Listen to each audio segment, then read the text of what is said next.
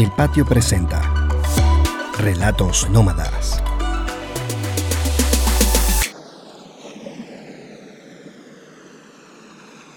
La Indomable. Unos verdes intensos que se lanzan al mar. Unas playas que son salvajes, que son solitarias, que son inmensas. Unas olas que vienen de muy lejos, ansiosas por reventar en esta costa para mirarla si sea un segundo. Y se les nota la euforia en esa forma de lanzarse y aquella nostalgia cuando se regresan lentamente. Huele a cacao, porque en sus tierras crece el mejor cacao del mundo que es el nuestro. En sus casas entran la luz y el viento como río en Conuco, porque sus ventanas y puertas tienen calados. Esos dibujitos que se hacen en la madera y que tienen una influencia antillana.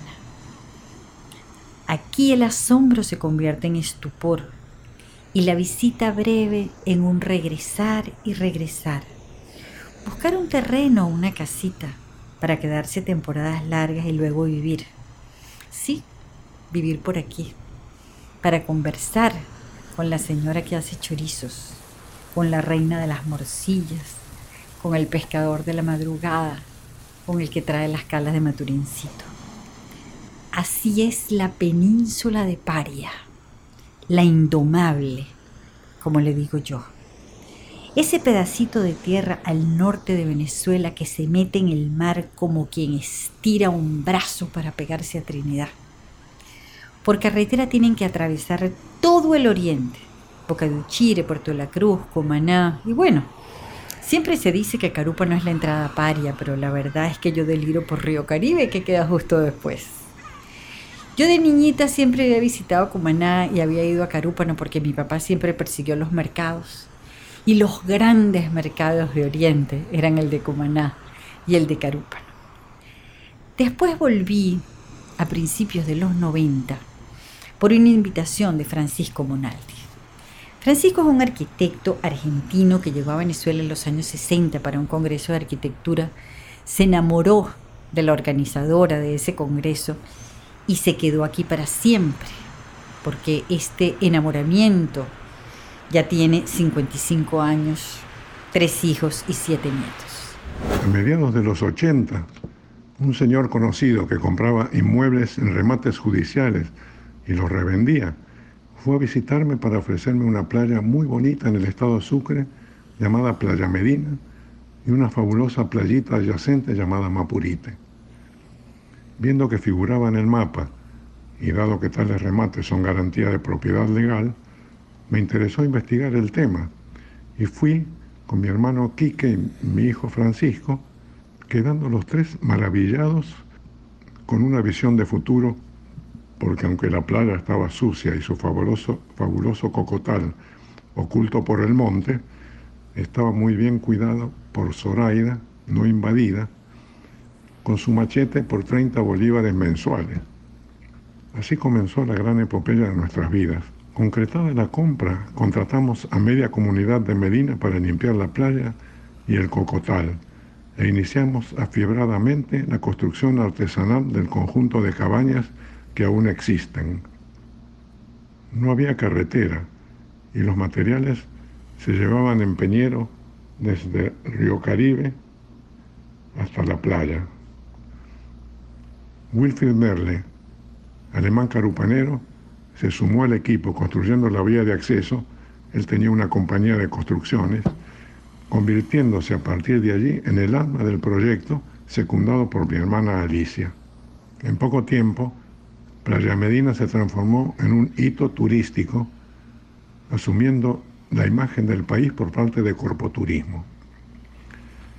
Wilfred la promocionó en Alemania y así es como llegaron hordas de turistas de naturaleza lo que nos hizo presagiar un gran futuro. Era emocionante llegar a París y encontrarse con una enorme foto de Playa Medina en el aeropuerto, en el mostrador de Viasa, y también en las suntuosas oficinas del Champs-Élysées. ¿Se acuerdan de la Gran Venezuela? Así llega a Caracas un emisario del Club Mediterráneo que andaba buscando por el mundo un sitio para iniciar una línea de turismo de naturaleza.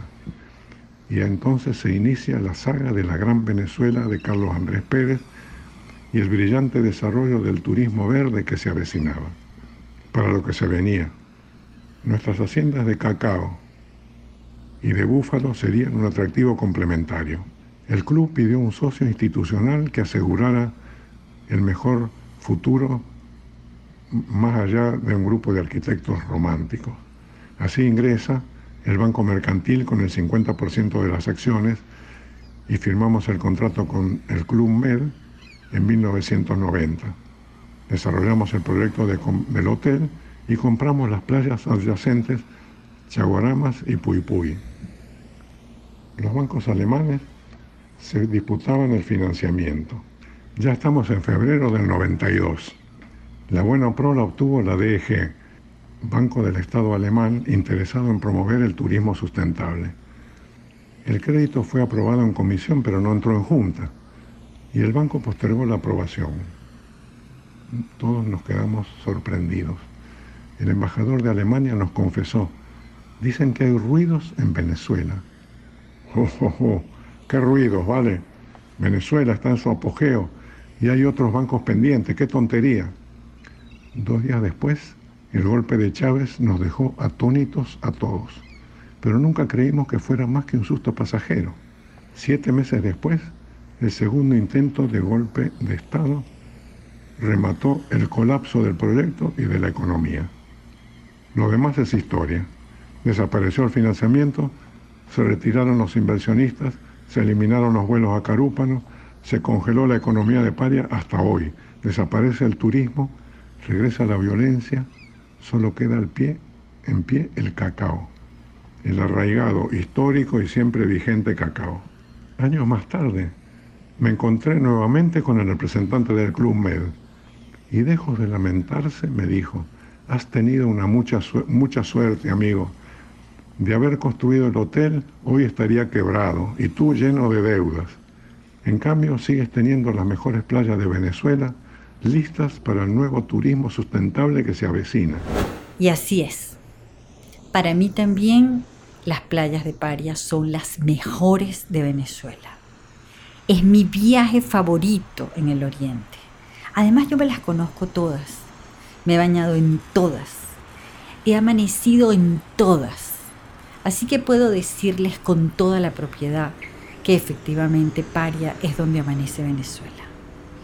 Yo he estado en Caracolito, en Medina, en Puypuy, en Chaguarama de Sotillo y también en Chaguarama del Loero, en Playa de Uva, en Cangua, en Querepare, en San Juan de las Galdonas y Barlovento, en Cipara y después toda esa costa virgen que arranca en San Juan de las Galdonas. En Boca de Cumaná, que es una cosa tan loca que cuando llegamos hasta allá tuvieron que venir ellos a buscarnos en el peñero que habíamos dejado anclado mucho más afuera, porque solamente los habitantes de Boca de Cumaná se pueden meter allí. Se lanzan con aquel peñero como que si fuera una tabla de surf y aterrizan en la arena.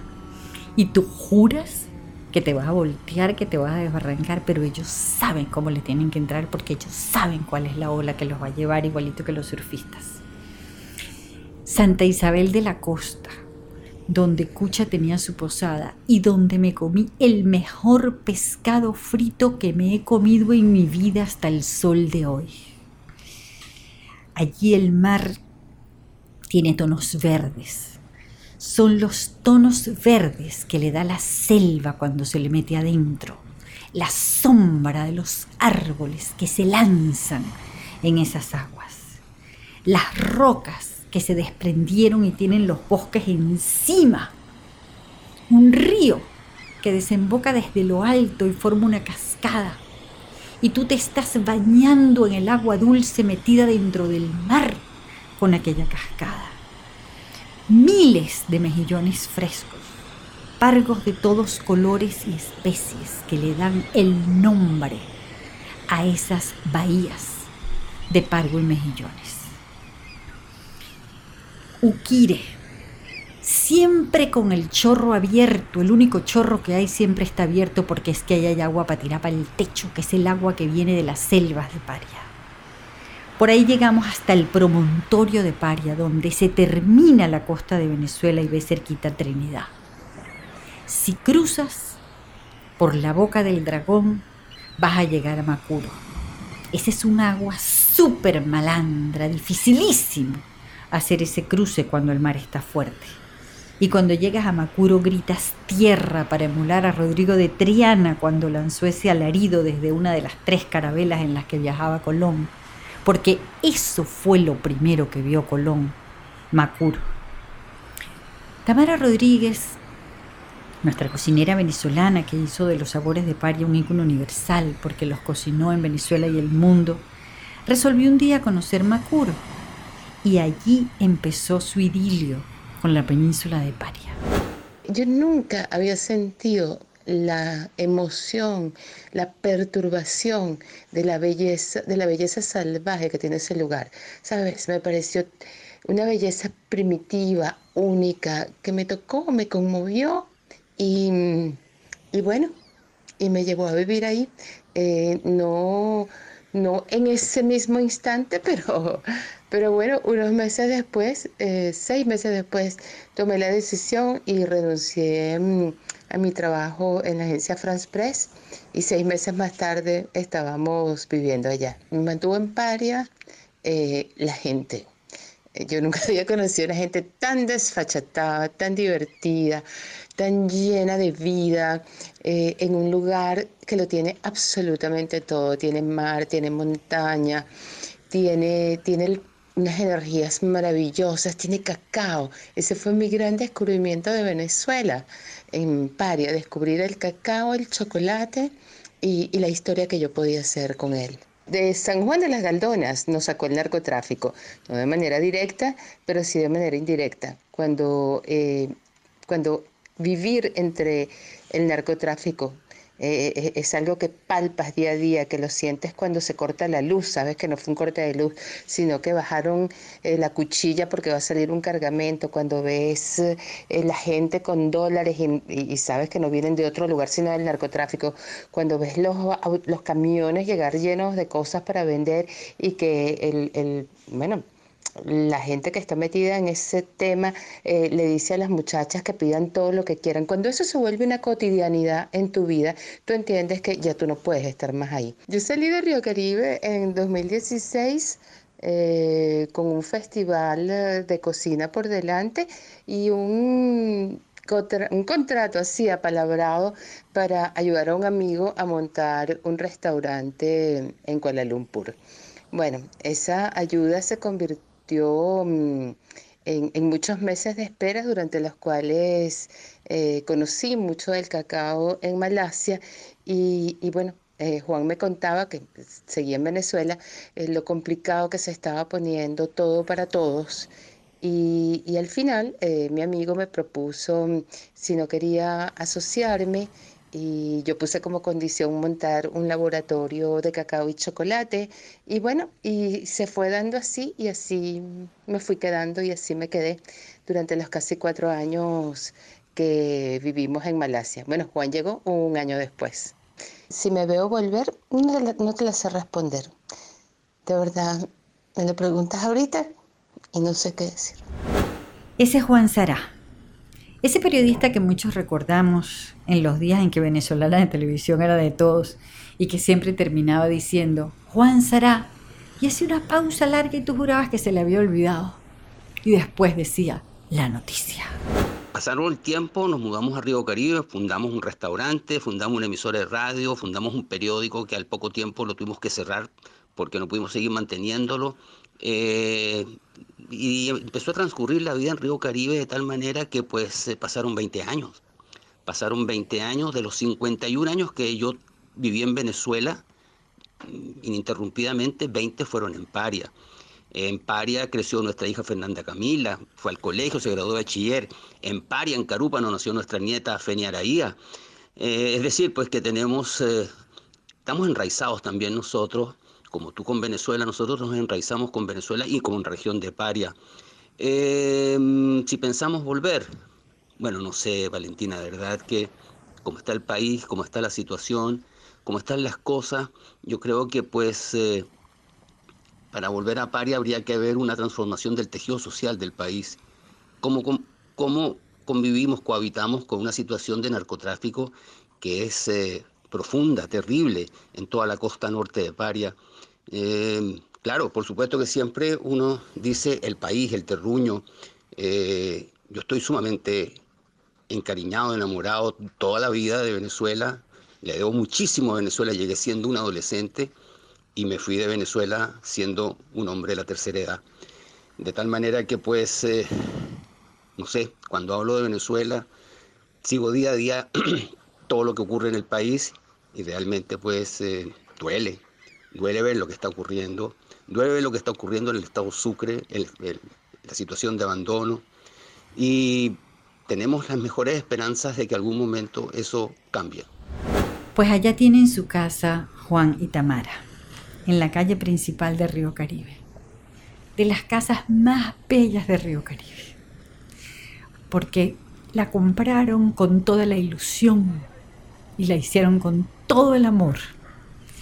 Esas casas que en lo que entras tienen un salón enorme con unos ventanales que van desde el techo hasta la acera, porque son francas para que entren el viento y la luz, también por los calados. El patio en el medio, los corredores y al fondo la cocina y otro patio más. Allí sigue estando esa casa, allí sigue estando la hermana de Tamara con una señora que la cuida.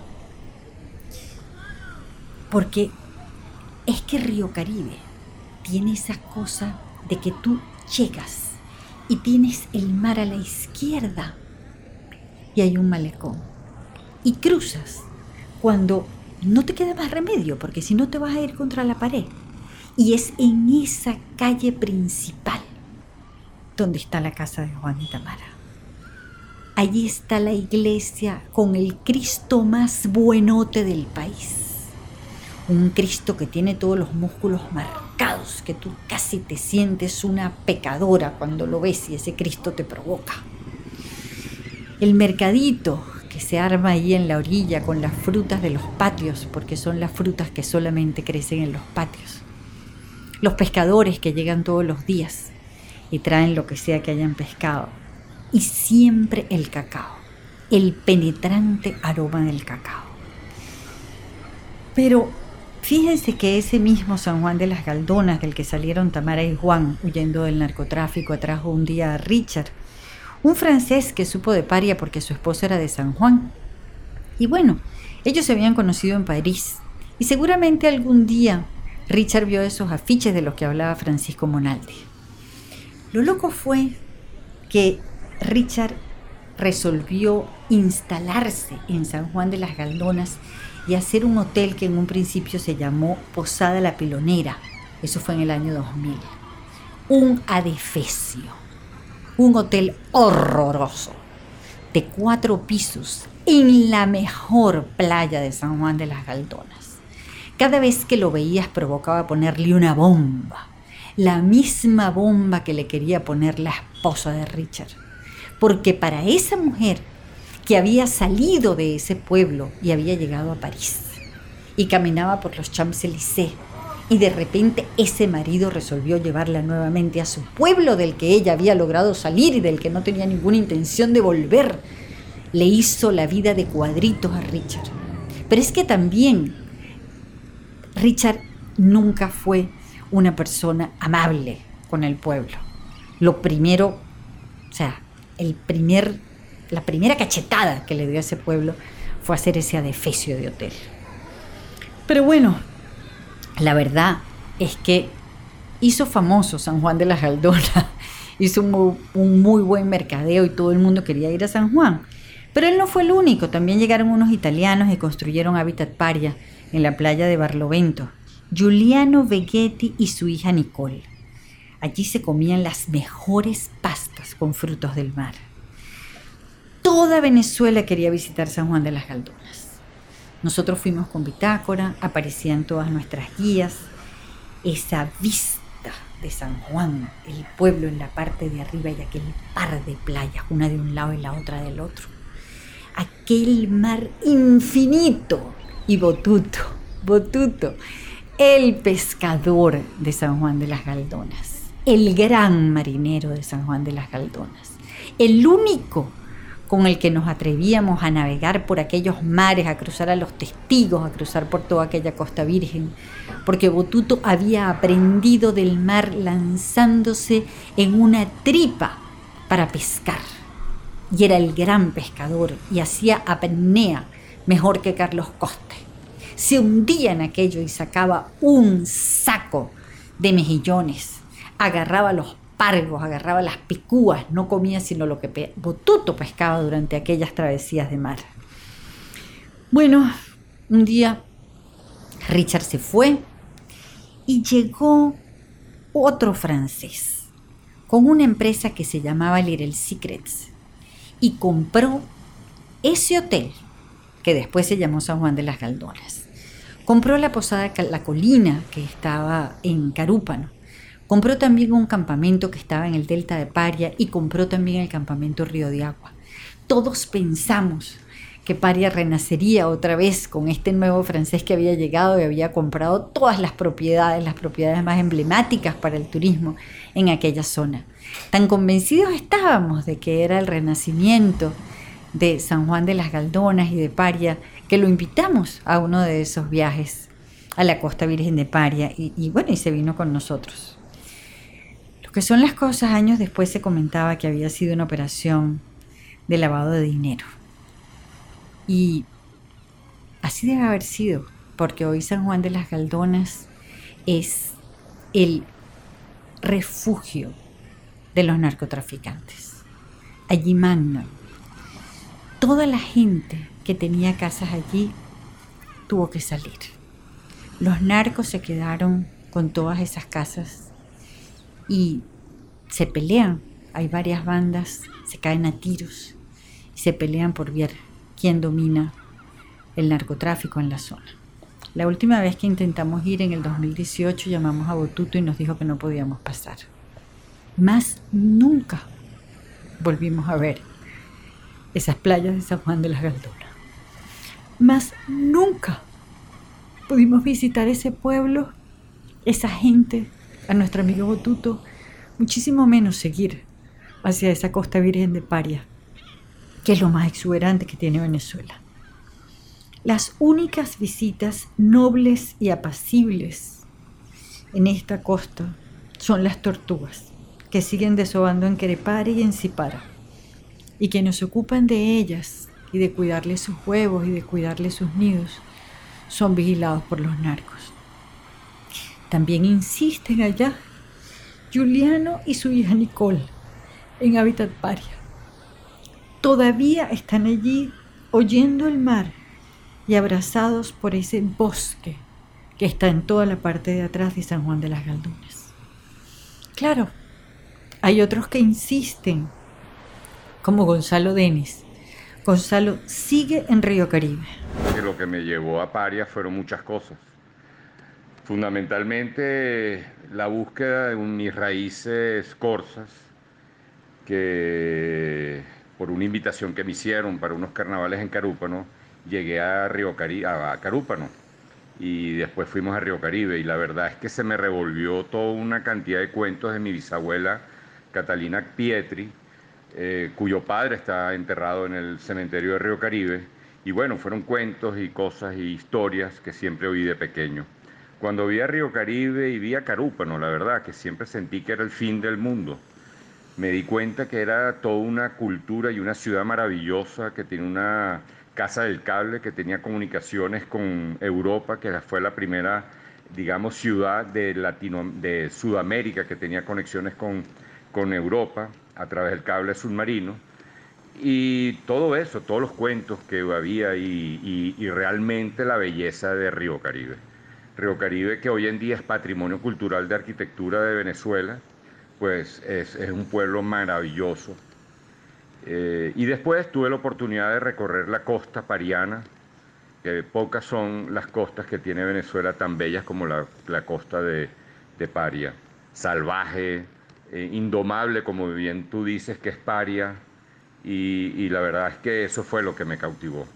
Después, bueno, sí, la gente, eh, uno, uno vive paria de una manera distinta, y hay alguna cultura que tiene que ver con las Antillas y, con la parte de Wiria y toda esa influencia hasta de la comida que es distinta y eso hace que sea muy particular la península de Paria. Para mí Paria sí es parte de Venezuela, pero al fin y al cabo tiene una autonomía cultural que no se consigue en el resto del país, su manera de vivir, su manera de hacer su arquitectura, sus jardines, su naturaleza y su gente. Fue lo que me hizo quedarme en Paria y fue lo que hizo impulsarme a mí a hacer ese proyecto como la Posada Caribana, como Villas Playa de Uva y la última que es Río Cacao, la chocolatería. Yo sigo insistiendo y seguiré insistiendo. Y, y si, bueno, la, la, situación se pone muy adversa, pues nada, no, no, no me tocará otra pues que desistir de, de paria. Pero hasta ahorita no está en mis proyectos, hasta ahorita seguimos manteniendo todo. Y bueno, Valentina, creo en Paria, creo en ese sitio. ¿Y sabes por qué? ¿Quién me hizo a mí creer en ese sitio? Un personaje que de verdad extraño, que murió hace un año, que se llama Wilfred Merle.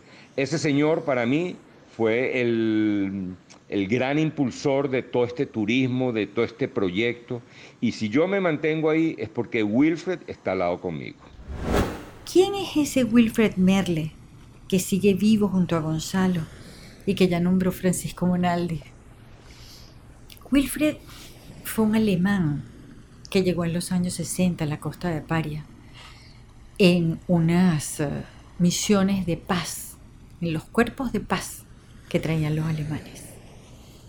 Nunca se regresó a Alemania. Se fue a buscar a una novia que tenía se la trajo, se casaron y la familia de aquella novia estaba aterrada porque le parecía que se venía una selva, que era esta locura de su hija tan elegante, tan distinguida, metida en una selva en Venezuela, en esa cosa que llamaban Península de Paria. Allí Wilfred se hizo famoso. Aparecía en las portadas de todas las revistas. Todos lo entrevistábamos fue uno de los defensores del Mediterráneo en su momento. Llevó los búfalos a la península de Paria. Allí creó su campamento Río de Agua, donde llegábamos a ese campamento y ahí estaban las búfalas flotando alrededor. Y tú podías montarte en unos kayaks y navegar y pasarle cerquita a las búfalas. Y allí se empeñó en que el gas fuera con la mierda de las búfalas y que la luz fuera con energía solar y que todo fuera sostenible. Y era extraordinario entrar a las sabanas de Venturini y lo único que aparecía eran los cachos de aquellas búfalas. Y allí la hija eh, hacían quesos y cuidaban a todas esas búfalas.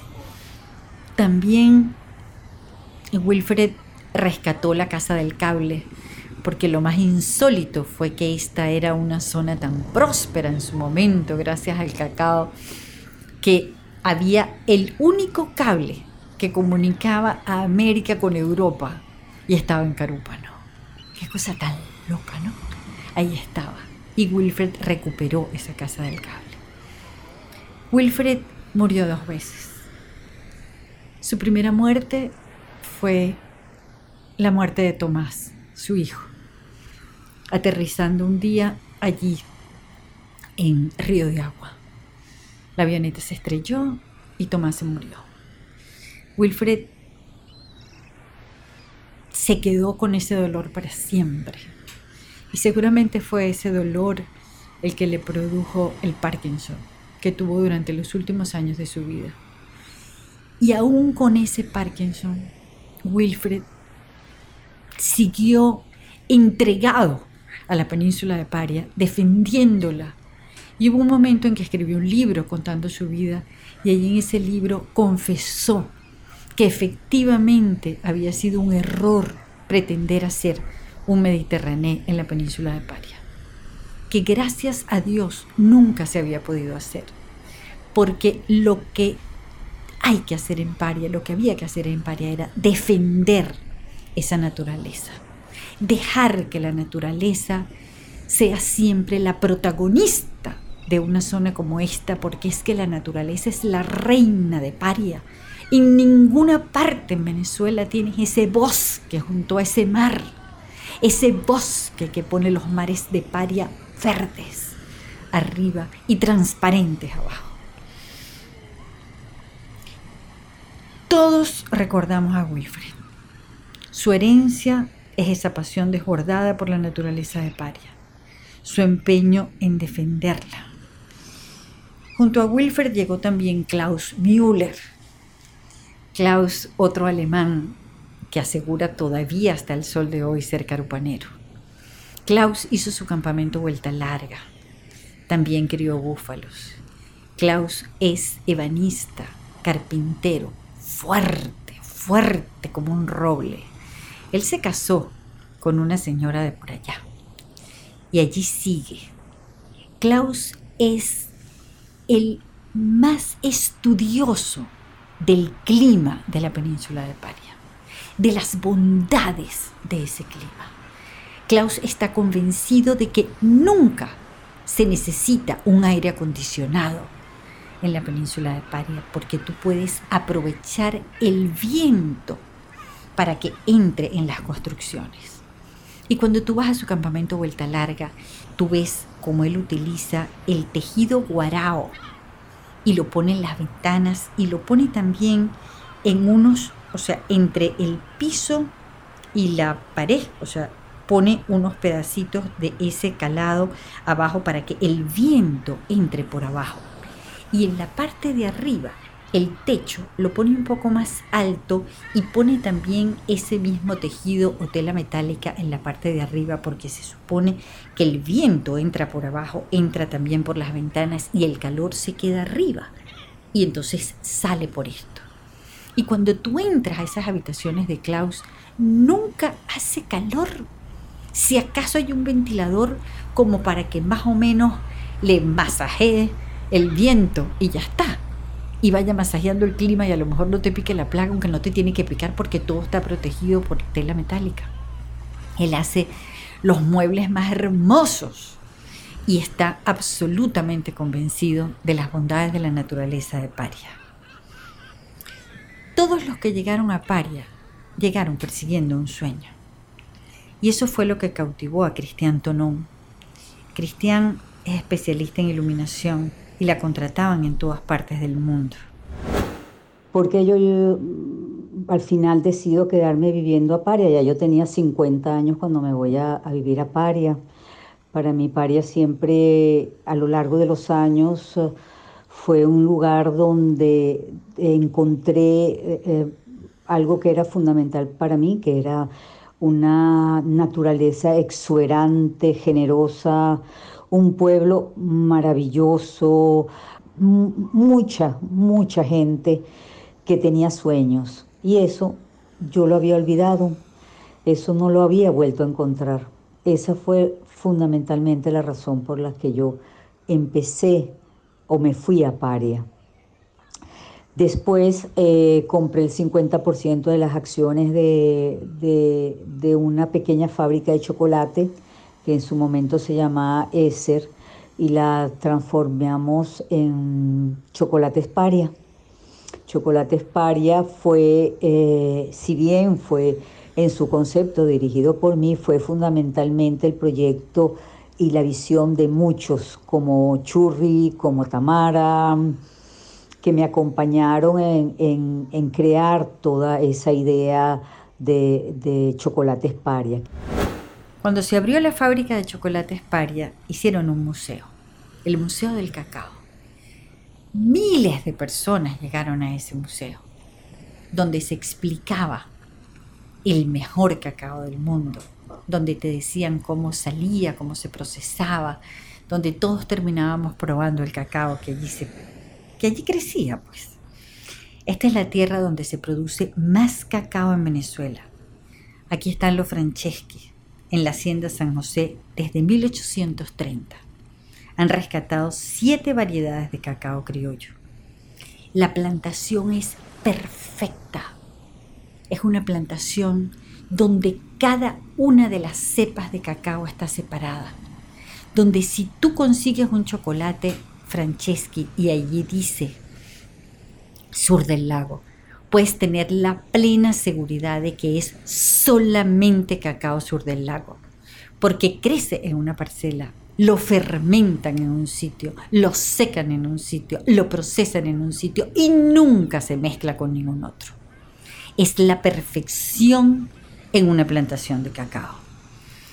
Sigue Chocolate Esparia, allá, con su embajadora Irene Esser y su mamá produciendo. Sigue la Escuela de Chocolate de Río Caribe, ese proyecto que hizo Gonzalo Denis junto a María Fernanda de Yacobe. Siguen los productores, los pequeños y los un poquito más grandes, convencidos de lo extraordinario de su cacao. La Fundación Proyecto Paria puede ser que no haya seguido con los planes inmensos, pero volvieron y volvieron a rescatar las plantaciones de cacao. Siguen también las posadas pequeñas, las posadas de Río Caribe, las cabañitas en Playa Medina, las cabañitas en los jardines de Puy la suite y las cabañas en Parque Nivaldito, el campamento Vuelta Larga y la Hacienda Guasana. Son espacios amables con la naturaleza, sostenibles, hogares para la gente que aprecia y ama la naturaleza. Siguen sus habitantes, esos seres que nacieron en Paria y viven entre el mar y los bosques, pescan y siembran, hacen chorizos y morcillas, cultivan cacao. Pero siguen también los narcotraficantes que tomaron San Juan y utilizan estas costas las más exuberantes de Venezuela para envenenar y matar a otros seres humanos. Quiero creer que Paria no se va a dejar domar por los narcos, los que más daño le han hecho, los que sacaron a toda la gente buena que en algún momento quiso hacer de Paria otro mundo. Confío en que será el cacao el mejor cacao del mundo quien tome a paria. Los pequeños posaderos que respetan la naturaleza, porque la aman y saben que de ella viven. Sus habitantes nobles con las puertas abiertas y los calados para que entren el sol, la brisa y las visitas. La tierra y el turismo sostenible. Las dos grandes fortalezas para reconstruir a Venezuela, para domar a Paria, hasta hoy la indomable.